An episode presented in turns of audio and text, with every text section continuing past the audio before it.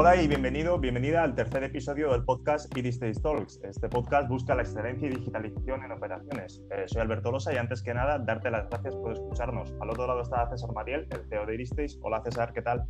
Hola Alberto, ¿cómo estamos? Hola a todos. Ah, muy bien. En el, en el, programa de hoy tenemos a nuestros amigos de Inopor y a su CEO, que es Miguel Antona. Eh, Inopor, César, ¿cómo, ¿cómo describiríamos a esta empresa? Realmente para mí Inopor que es una de esas empresas que, considero que de momento la primera vez que escuchas la palabra hablas de, en qué sector se encuentran y piensas que son las, empresas menos digitalizadas y es un ejemplo eh, a seguir en, no solamente en el, sector de, la alimentación del porcino, sino en, yo creo que realmente en cualquier sector. Un ejemplo de una empresa totalmente digitalizada con claras fases, con procesos muy claros y que, bueno, la verdad es que nos ha sorprendido muchísimo la entrevista. Así que creo que, que mejor que dejemos paso para que Miguel Antona nos lo cuente directamente. En este episodio del podcast contamos con nuestros amigos de Inopork, un grupo de empresas dedicado a la producción porcina que está en la provincia de Segovia. Inopor cuenta con varios proyectos en los que además de granjas y producción de piensos, también cuenta con proyectos de innovación y sostenibilidad. Pero para contarnos exactamente qué es Inopor, hoy nos acompaña Miguel Antona, que es su CEO. Bienvenido, Miguel. Hola, ¿qué tal? Buenos días. Buenos días, Miguel. Eh, bueno, pues, pues nada, como, como bien has comentado, eh, eh Innopor, que es una, es una empresa familiar que tiene aproximadamente 40 años de vida, eh, dedicada principalmente a la, a la, producción porcina desde los orígenes y bueno, pues que ha ido evolucionando a través de los años, a través de los tiempos y en la actualidad pues contamos con 21 centros de producción en la provincia de Segovia, eh, también con una fábrica de piensos compuestos con la que bueno, pues nuestro objetivo principal es, es ser plenamente conscientes y tener una trazabilidad total de la materia prima que, que damos a, nuestros animales para asegurarnos que cumple con, que cumple con los, los parámetros de, calidad que nosotros queremos. Y bueno, y, recientemente, en los últimos meses, también hemos constituido una, una startup eh, bueno, con un fin claro, eh, una bicefalia, por decirlo de alguna manera, que por un lado es eh, bueno, pues todos los proyectos que tenemos ahora mismo de investigación y desarrollo ligados a la valorización de los subproductos frutos de nuestra actividad. Y luego, pues tiene otra, otra otro objetivo muy claro, que es pues todos los desarrollos tecnológicos y todas las innovaciones tecnológicas que bueno pues que día a día eh, vemos que son necesarias para nuestra actividad, por ende para el sector y que estamos y que bueno pues que estamos desarrollando y que estamos implementando en nuestra en nuestra actividad y que a su vez también bueno pues las pondremos a disposición del mercado para que también puedan eh, ser más eficientes. Eh, estos proyectos de innovación y sostenibilidad, ¿qué es lo que os impulsa a apostar por ellos como una forma de trabajar?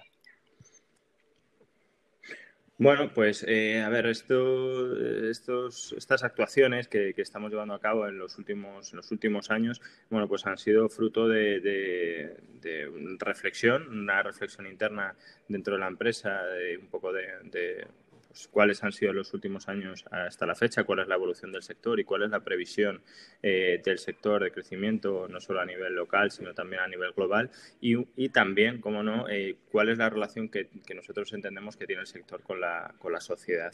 Eh, cuando hicimos esa, esa, reflexión, que la integramos dentro de nuestro plan estratégico del año 2017, bueno, pues nos hicimos plenamente conscientes de que, bueno, pues el sector porcino no es un sector que exclusivamente se tenga que dedicar a la producción de proteína animal, tremendamente necesario, eso no, nadie lo pone duda, en duda,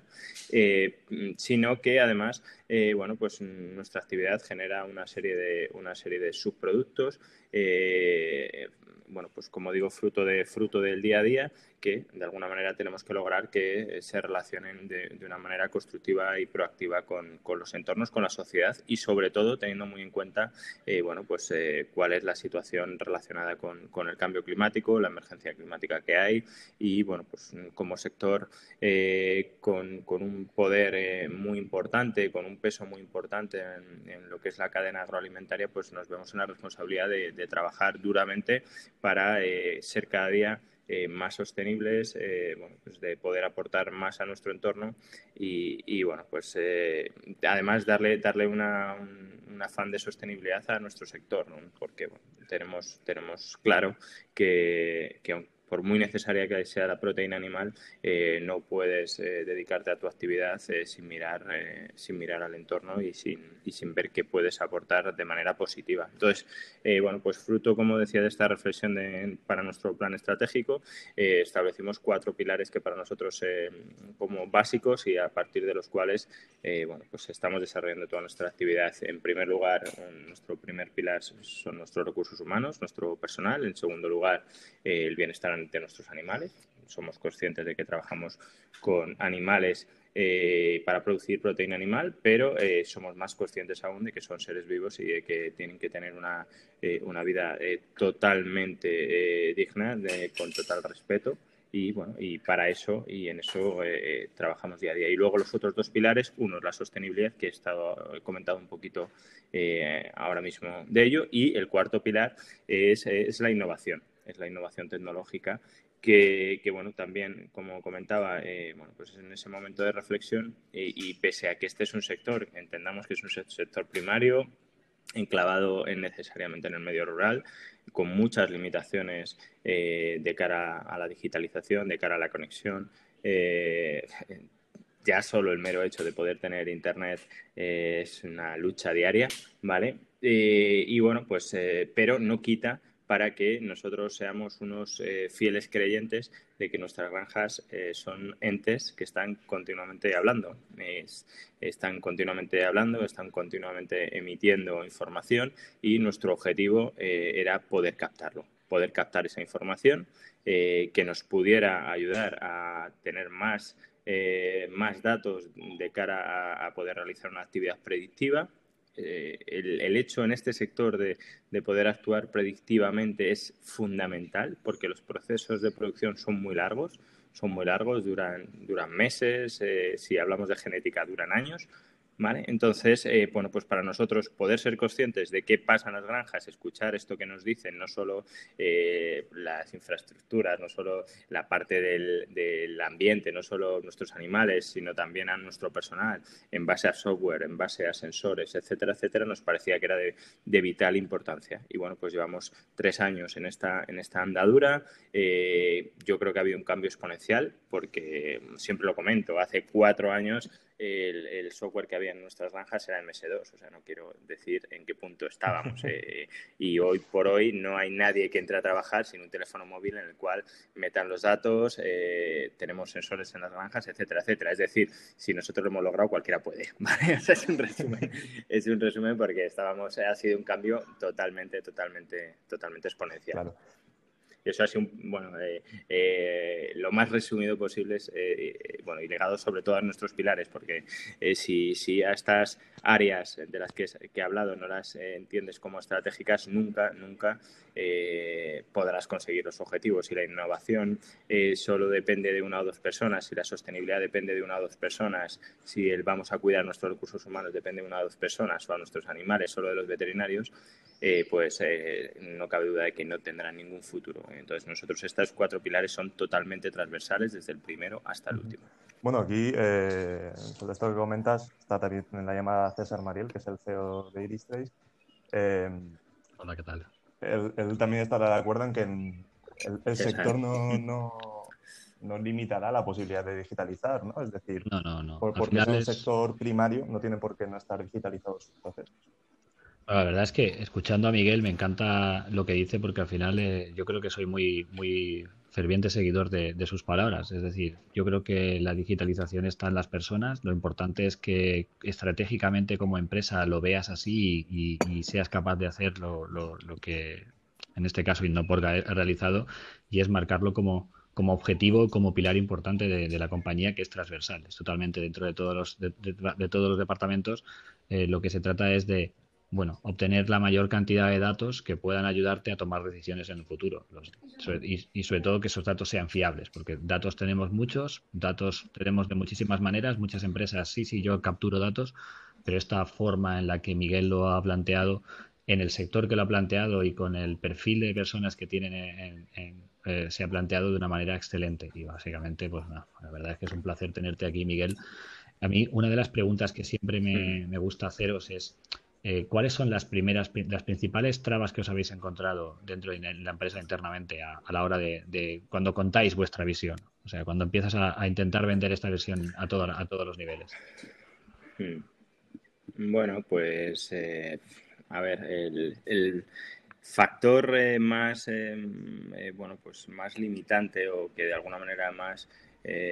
más controversias genera son las, las resistencias internas las resistencias internas, las resistencias al cambio, ya no solo, eh, bueno, pues en este caso a una transformación digital, a una generación, a una gestión de, la información. Eh, normalmente cuando llevas haciendo las cosas de una determinada manera, eh, bueno, pues al final acabas creando los hábitos y cualquier cosa que provoque un cambio eh, y que no salga eh, proactivamente de, la propia persona, que salga de la organización, bueno, pues cuesta, cuesta más enfrentarlo. Entonces nosotros teníamos muy claro que de dónde veníamos, cuál era, cómo se gestionaba la información, eh, cómo se compartía la información, porque, bueno, otro, o sea, es que esto es, mm, bueno, lo has comentado perfectamente, César, o sea, esto, esto es una estrategia que tiene que ser holística, o sea, no puedes pretender hacer un cambio, una transformación digital, eh, una gestión eh, diferenciada de la información dentro de tu empresa si no atiendes al resto de factores que, que, lo aplican. Es decir, nosotros con una con un perfil de personas cuando empezamos cuando empezamos en bueno pues todo este todo este proceso. Hace cuatro años eh, más o menos en el equipo éramos en torno a, a 52 54 personas. Hoy somos 87 bueno pues el perfil de las personas que estaban trabajando en nuestros centros de producción no era un perfil eh, especialmente proactivo al uso de la, ni de un teléfono móvil para captar datos, ni, ni, eh, bueno,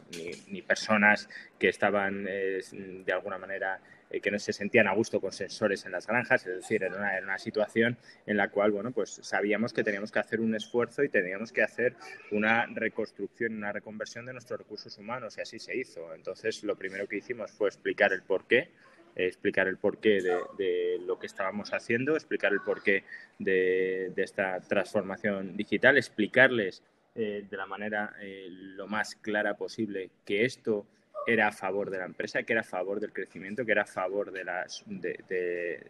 bueno, pues de nuestra actividad, de poder seguir siendo sostenibles con nuestra actividad a, lo largo de los años, pero mm, bueno, por mucho que lo explicas, por mucho que tratas de hacerlo visible, sí que es cierto que eh, lo que no puedes pretender es cambiar eh, cómo se hacen las cosas en una organización de un día para otro. Entonces nosotros empezamos a seleccionar personas muy sensibilizadas con, la tecnología, eh, gente joven también, que les explicabas el proyecto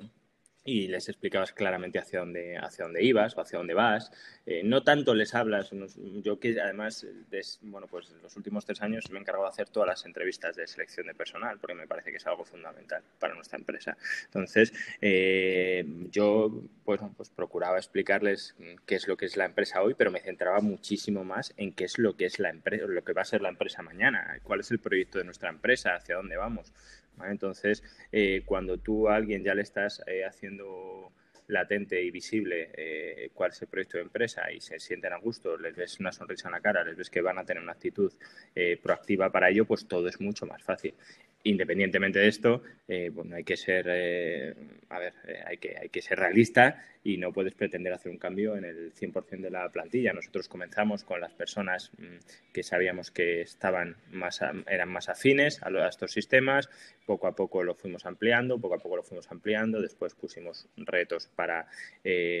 para control de usabilidad, mm, bueno, con objetivos de porcentaje de uso semanalmente que se han ido incrementando. Y bueno, pues en el caso de Iris Trace, que, es una, bueno, ahora hablaremos de ello, ¿no? Que es un software importantísimo para la gestión de la información en nuestro día a día, pues pasamos de empezar a usarlo dos personas hace pues dos años y medio a que actualmente eh, lo esté usando el 100% de nuestra plantilla con un porcentaje de uso de más de un 90% en tiempo y en forma. Maravilla.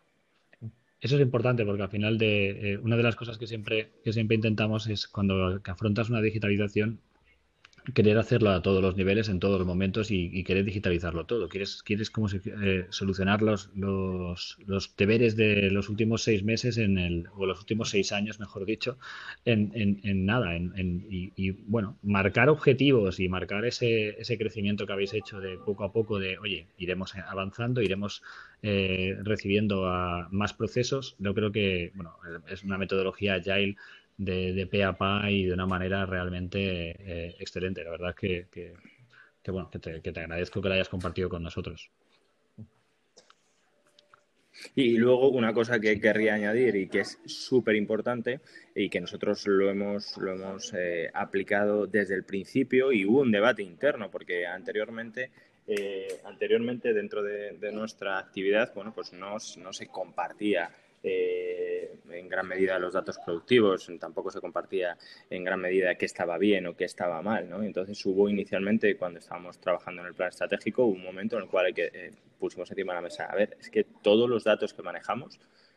tienen que ser totalmente transparentes a toda la organización. Todo el mundo dentro de la empresa tiene que saber si lo que está produciendo y cómo lo está produciendo, si está bien o no está bien. Tenemos que ponernos en contexto entre nuestros propios centros de producción y nos tenemos que poner en contexto con, eh, a través de benchmarking, de, bueno, pues de un montón de datos que existen, con eh, el sector eh, nacionalmente y globalmente. ¿vale? Entonces, bueno, ahí tomamos la, la, firme determinación de que toda nuestra información iba a ser no solo bueno, totalmente abierta a todas nuestras personas, sino que eh, les íbamos a poner a cada uno de ellos en un contexto de, de, bueno, pues de marcar unos objetivos y de si estábamos haciendo las cosas correctamente o no. Hoy, a día de hoy, cada centro de producción tiene una pantalla de 50 pulgadas con, con dashboard en, eh, bueno, en este caso en Power BI, eh, en los cuales están actualizándose pues semanalmente, diariamente, todos los datos productivos eh, y pueden ver exactamente cómo están produciendo, cómo están produciendo, eh, fijándose, teniendo de referencia los objetivos, cómo están produciendo comparados con otros compañeros de otros centros de producción y cómo están produciendo comparados con el sector.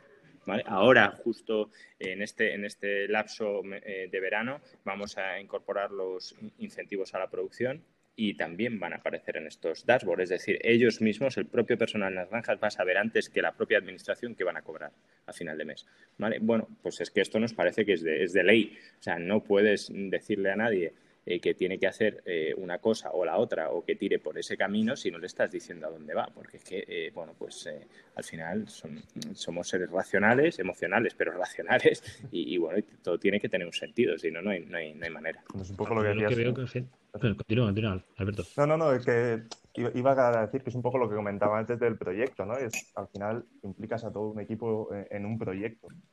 es comunicación interna pura el muchas empresas que apuestan por la comunicación interna intentan eh, hacer este tipo de cosas para, para, que, para, que, eso, para que la gente se implique en realmente los objetivos de la empresa. Y los objetivos de liderazgo que habéis marcado, porque realmente os estáis convirtiendo en un líder en el sector en cuanto a innovación y en cuanto a querer trabajar. Es conseguir el mejor talento de la, de la zona ah, que quiera trabajar en un proyecto de este tipo. Porque realmente al final lo que estás el, el nivel de transparencia, el nivel de digitalización, que, probablemente tenga el sector no llega ni de lejos a, donde estáis vosotros y, eso se convierte en, bueno, de una manera, en mucho, en, yo supongo que al final esto repercute siempre sobre la cuenta de resultados, pero también repercute sobre la imagen de la compañía. Sí, bueno, nosotros nos, eh, bueno, pues en la relación que tenemos con,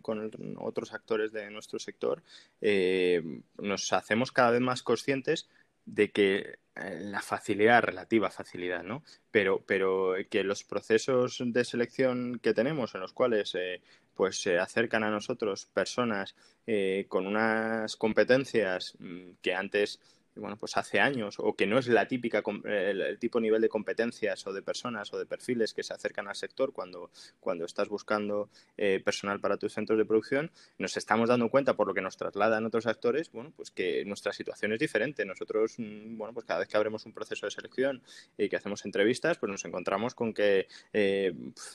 tenemos una recepción de, masiva de, personas eh, que, bueno, nosotros yo personalmente no tengo ningún, ningún tipo, ningún tipo de problema ¿no? con, con, bueno, pues con ningún tipo de, nacionalidad ni muchísimo menos, pero sí que es cierto que, este es un sector que en determinado momento pues se ha nutrido eh, de personas que hoy estaban aquí y mañana estaban allí y que no tenían una,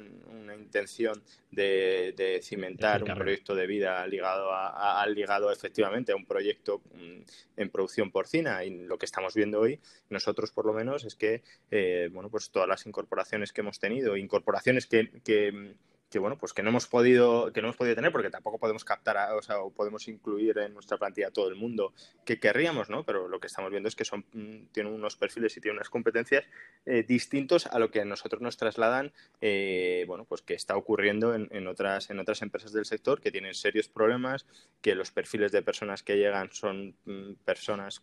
que están pues casi de rebote, que bueno, pues que para pasar el tiempo o pasar una temporada y luego buscar otra cosa. Y en nuestro caso, bueno, pues eh, yo creo que de alguna manera se está afianzando un proyecto de recursos humanos con, personas que están muy unidas a un proyecto, que, que ven el largo plazo, que tienen muchas posibilidades de crecimiento interno dentro de la empresa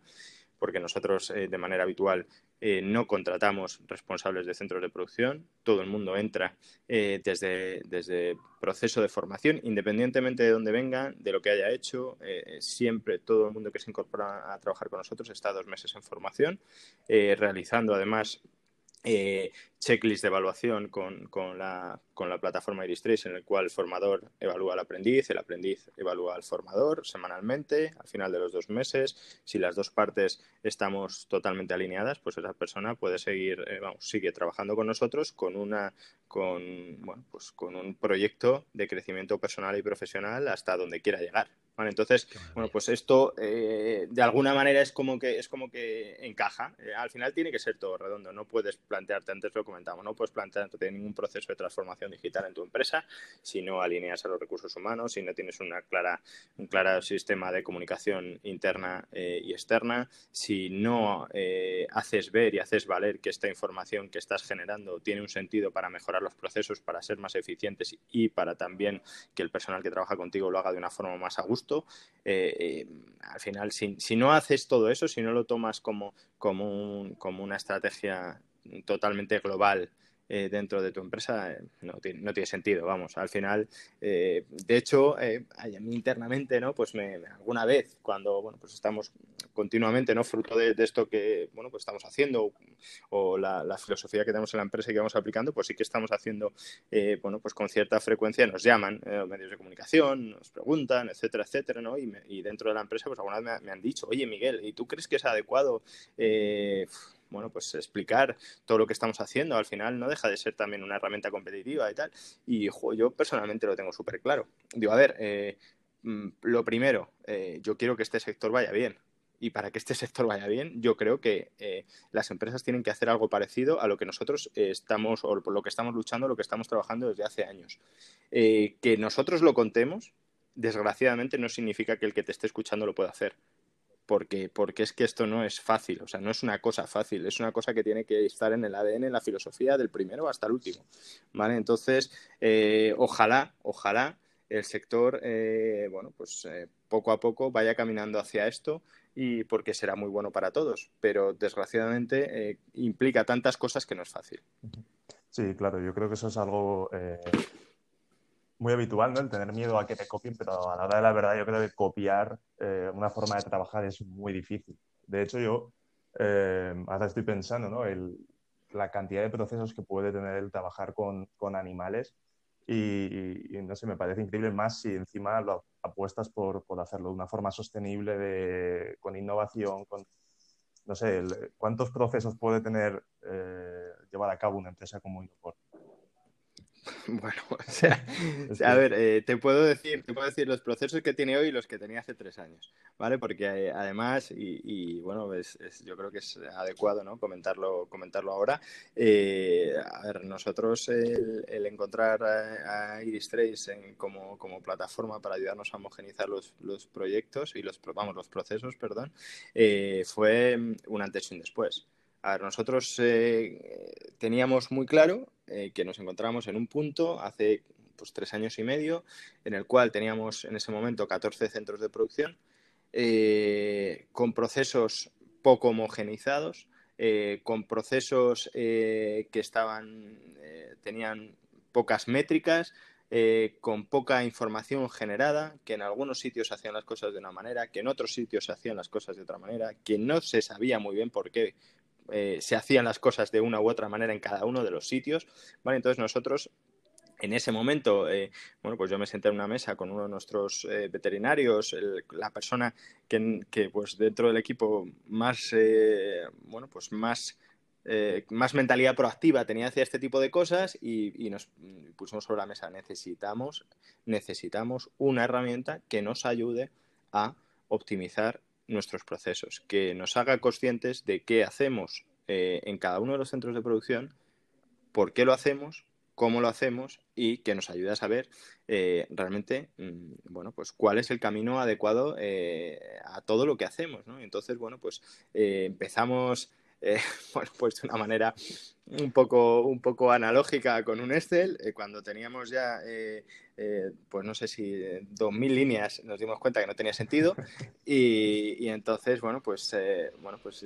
un poco fruto de mi, de mi actividad profesional anterior, eh, yo había oído hablar de esta herramienta, nos pusimos en contacto con, eh, con César, con Iris Trace, y vimos que, bueno, pues que estaba hecho como un anillo, era, era un anillo al dedo de nuestras necesidades, ¿vale? Porque, bueno, pues nos encontramos en un momento en el cual teníamos procesos de todos los colores, de más útiles y más inútiles, y entonces, bueno, pues empezamos con una labor de, eh, sobre todo,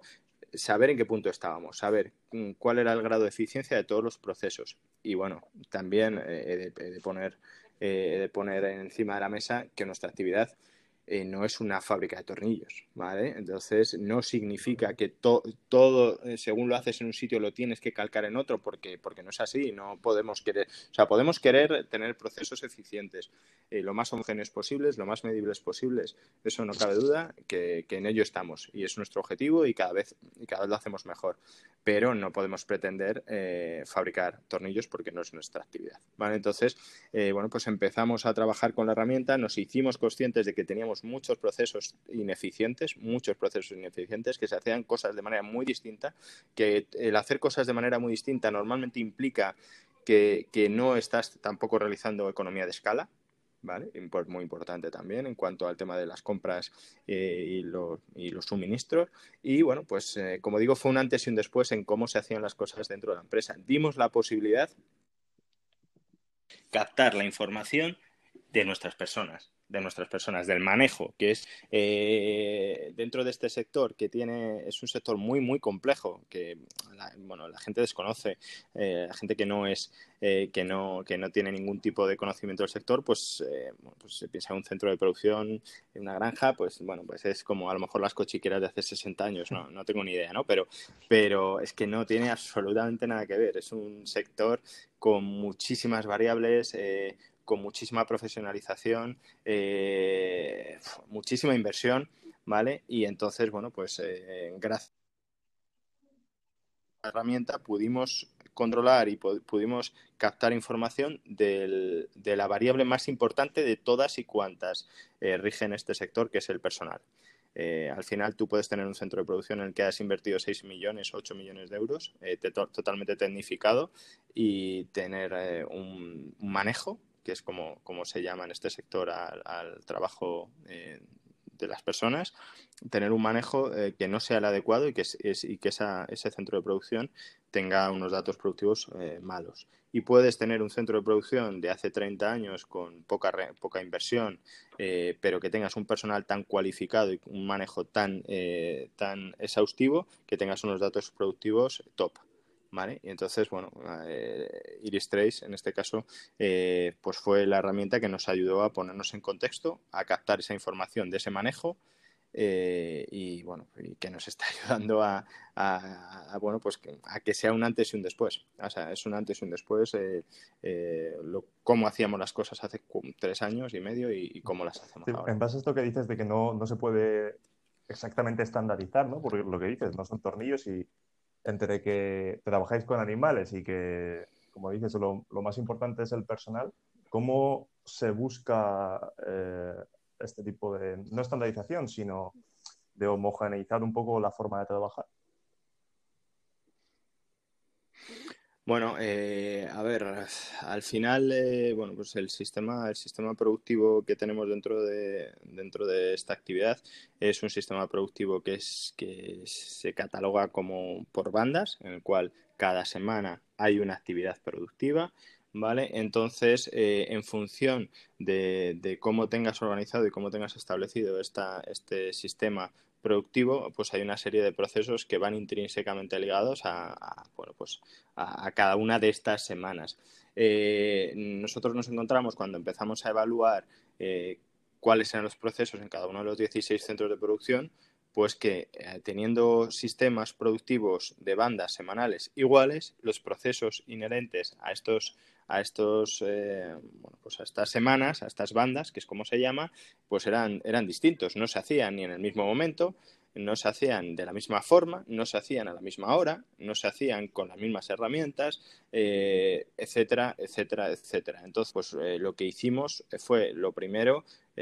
recuerdo pues una pared en nuestra fábrica de en nuestra fábrica de pienso es una pared de 15 metros todos los técnicos y el departamento de dirección poniendo POSIT en una pared eh, de cada uno de los centros de producción analizando todos y cada uno de los procesos de todos los centros de producción y eh, analizándolo y comparándolos con los datos productivos de cada uno de los centros de producción. Y eh, poniendo poniendo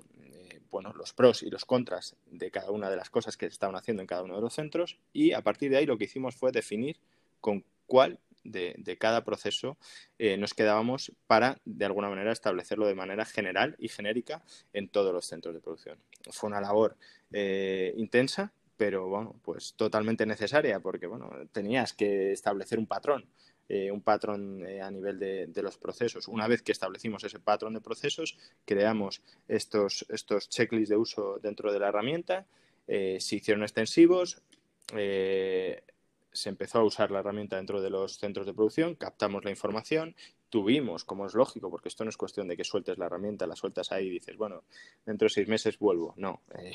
teníamos un control semanal de uso, realmente cuántos checklists tienes que hacer, cuántos haces esos checklists van ligados a procesos, cuántos tienes que hacer, cuántos haces, eh, si no les haces, por qué no los haces, si los haces fuera de tiempo, por qué los haces fuera de tiempo. Para esto eh, dotamos a, dos técnicos para bueno, pues la supervisión, a una persona para hacer auditorías internas dentro de los centros de producción y controlar, aparte de, otros, de otra serie de parámetros, pues también el uso de la herramienta, el control de los procesos, etcétera, etcétera. Y bueno, pues vimos que centros de producción que tenían procesos totalmente dispares en un 70%, bueno, pues a día de hoy prácticamente son, son eh, pues no sé, al 90% similares. Puede haber alguna pauta que sea distinta, pero por un tema a lo mejor sanitario, por algún tema de patologías, por, por temas, como digo, que son inherentes a, una actividad con seres vivos, como es la nuestra. ¿Vale? Entonces, eh, y luego otro, otro factor que fue muy, muy importante y que para nosotros fue un antes y un después en cómo gestionábamos eh, la información y cómo gestionábamos también el mantenimiento dentro de, nuestro, de nuestros centros de producción, es que para, que para que nuestros oyentes se hagan la idea, un centro de producción porcina eh, aproximadamente, hablo tamaño medio, estamos hablando de unos 4.000 metros. 4.000 metros y que pueden estar trabajando si hablo de un centro de tamaño medio, seis personas. Eh, imaginaros toda la información ligada al mantenimiento, toda la información ligada eh, bueno, pues a, la supervisión de los procesos que surgen en 4.000 metros cuadrados para seis personas. Bueno, pues es, es, muchísima, es muchísima. ¿Y cuál era el sistema anteriormente? Bueno, pues todo el mundo llevaba su libretilla en, en, el mono, en su, en su ropa de trabajo, sacaba la libretilla y apuntaba la incidencia de mantenimiento. Llegaba al final de la granja y decía, eh, ¿dónde eh, estaba esto exactamente? ¿Dónde estaba roto este dosificador? ¿Dónde estaba roto este chupete? Etcétera, etcétera, etcétera. Pues lo mismo, ahora mismo vas con la herramienta, vas con el, eh, con el teléfono, sacas el teléfono, ves la incidencia, un chupete, un dosificador roto, una rejilla, mm, un sensor ambiental, lo que sea, le haces una foto, generas la incidencia, te vas tranquilo, esa incidencia se eh, se redirige al personal de mantenimiento automáticamente a través de un workflow con un correo electrónico. O sea, es que, bueno, no sé, es, como del blanco al negro o del negro al blanco, o sea, no tiene absolutamente nada que ver. No quiero deciros dónde acababa el papel de la libreta aquella entonces, eh, que estaba, en, bueno, pues podía acabar en cualquier sitio menos donde tenía que acabar, ¿vale? Entonces, ahora la información no solo se procesa adecuadamente, sino que se hace en tiempo, se hace en forma y además queda registrada. ¿Esto para qué nos sirve? Bueno, pues tenemos, como digo, 20 centros de producción, eh, ahora os estoy hablando de, lo que es mantenimiento de incidencias, en las cuales se generan muchísimas incidencias porque hay mucho desgaste eh, material en, nuestras instalaciones y a día de hoy pues puedes también eh, tener, como estamos trabajando ya nosotros internamente en ello, un manual de uso de cada uno de los bienes de equipo en los cuales ya nosotros podemos categorizar cuáles son más duraderos, cuáles son menos duraderos, eh, cuáles se rompen más, cuáles se rompen menos y de cara a los nuevos centros de producción que estamos proyectando tenemos información propia, fidedigna, que nos ayuda a tomar las mejores decisiones. Miguel, en el caso que estás comentando, mm. eh, bueno, veo la, horizontalidad lo que es la, herramienta para vosotros, básicamente, es decir, no, no es un vertical para hacer una serie de checklists como muchas veces la gente entiende, sino que vosotros le veis muchísimos, le, veis, ¿no? Le estáis dando uso, pues tanto en mantenimiento como en procesos, como en, cuidado animal, como en cualquier tipo de auditorías de, todo tipo. ¿Dónde, dónde le ves también, eh, dónde crees tú que tenéis la, el futuro? ¿Dónde crees donde, el futuro de ampliación de, casos de uso? ¿Dónde crees que, que Innoport sea o no sea vinculado con X3, más en, en el tema de digitalización? A ver, eh, nosotros eh, dentro, de, dentro de nuestra actividad eh, le, vemos muchas posibilidades mm, por, por, sobre todo, ya no, no, me, no, quiero pensar solo en la actividad, quiero pensar en la sociedad. Estamos en una sociedad en la, en la cual cada vez, pese a, estos azotes que tenemos en, forma de crisis, pero que cada vez da más valor a la conciliación, eh, que cada vez valora más el tiempo con la familia, que valora más el tiempo de ocio, eh, que no está dispuesta a personas que no están dispuestas a, trabajar 16 horas eh, al día a cualquier hora, ni, ni 10, ni incluso a turno partido si me, si me si, si, bueno, si exageramos un poco, ¿no? Es decir,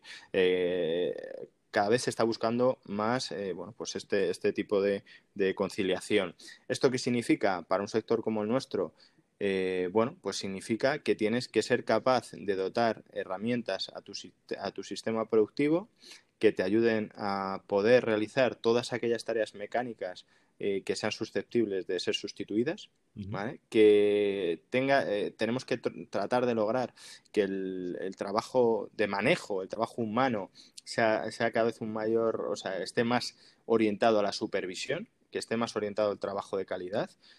no sé si en base a la robotización, si con cobots o robots colaborativos, eh, con qué tipo de automatización. Mm, eh, estamos trabajando en ello y de hecho tenemos un par de proyectos ligados, ligados a ellos. ¿no? Pero lo que sí que está claro es que eh, si al final el personal que va a nuestros centros de producción, en este caso, va de 7 a 2 de la tarde, o sea, que dices, es un horario, me parece, es un horario magnífico, ¿no? Dices, bueno, pues de 7 a 2 en una granja, con animales. Eh, bueno, pues eh, es magnífico para el personal porque te permite unas posibilidades de conciliación brutales, pero eh, a ver, es que si están ocho horas en la granja, esto significa que hay 16 horas que no hay nadie, ¿vale? Y que, tienes que seguir alimentando a los animales, cuidando a los animales, teniendo una supervisión, etcétera, etcétera. Entonces, bueno, pues nosotros el enfoque que tenemos y hacia dónde vamos es hacia unas instalaciones lo más autónomas posibles en lo que es el manejo eh, de sostenimiento, ¿vale? O sea, no, situaciones eh, de procesos más complejos, pero sí, pues estas horas en las cuales los animales se alimentan, tienen que seguir teniendo unas buenas condiciones ambientales, eh, bueno, pues tienen que tener unos reguladores de temperatura adecuados, etcétera, etcétera. Hay una serie de, hay una serie de que con automatización, pues creemos que nos van a ayudar a, poder mantener eh, bueno, pues un buen perfil de recursos humanos eh, y también eh, bastante alineado con lo que la sociedad está demandando a nivel laboral, de la laboral conciliación también con vida personal. Y, lo que también esta actividad, bueno, pues de alguna manera tiene que hacer para sostenerse en el futuro. Creemos que esto, es muy, esto es muy importante pero como digo, o sea, todo este, este, tipo de automatizaciones, todo este tipo de implantaciones que hagamos, eh, tienen que ser captadas. o sea, tiene que ser captada la información. Eh, se genere como se genere, la genere una persona en su labor de supervisión o de, actividad de, mayor calidad con un software, eh, ya sea porque tengas un, sensor que esté captando la información de lo que está pasando en ese entorno cuando no hay nadie y lo reporte para tomar eh, o para generar patrones y que nos ayude a tomar decisiones más predictivas, o bueno, de cualquiera de las maneras, con, con máquinas de alimentación que hoy ya existen y que nosotros tenemos eh, y estamos testando nuestros de alimentación, que te están diciendo en todo momento, bueno, pues en qué momento se le ha dado tal cantidad de comida, cuánto ha comido, cuánto no ha comido, cuánto ha bebido por qué eh, y en función de cómo se comporta el animal eh, en relación a esa alimentación, la máquina actúa. es decir, eh, al final hay un machine learning que está detrás de esta actividad en el cual crea curvas de alimentación. Bueno, pues un poco en esta tónica es por donde nosotros estamos, donde nosotros estamos trabajando. Como digo, no solo centrados en qué, eh, qué es lo que nosotros queremos para nuestro sector, para ser cada día más productivos, o sea, más, más eficientes, más productivos, etcétera, etcétera, sino hacia dónde va la sociedad porque llevar una empresa y trabajar en una empresa y invertir en una empresa y hacerlo sin mirar a, a cuál es el, a cuál es el camino que lleva la sociedad y, los valores, lo que, lo que quiere y lo que no quiere, pues me parece que no tiene ninguna lógica. Para acabar, Miguel, ¿nos podrías dar una recomendación eh, de cuál sería el primer paso para una empresa que, quisiera digitalizar algún área de su compañía? Eh, em, bueno, pues yo creo que el, primer paso que, se requiere es un, balance de situación, por decirlo de alguna manera. Es decir, en qué punto, eh, en qué punto exacto eh, te encuentras actualmente y hacia dónde mm, estimas que, va tu negocio, que debería de ir tu negocio, no solo en sí mismo, sino también relacionado con, con el propio sector. Y bueno, pues sabiendo un poco las eh, las circunstancias intrínsecas de tu negocio, las necesidades que tienes y sobre todo también, eh, bueno, pues las potencialidades tecnológicas que ya existen en el mercado, eh, bueno, pues marcarte un, plan, un plan estratégico que te permita canalizar, bueno, pues y te, te, permita abordar esos objetivos para, bueno, pues para poder implantar las, todos los procesos de digitalización que, que vaya requiriendo tu, tu organización. Genial. Bueno, pues muchas gracias, Miguel, por haber estado con nosotros en este episodio del podcast. Y nada, mucha suerte con, todos los proyectos. Muchas gracias, eh, Alberto y César. Un placer y un abrazo.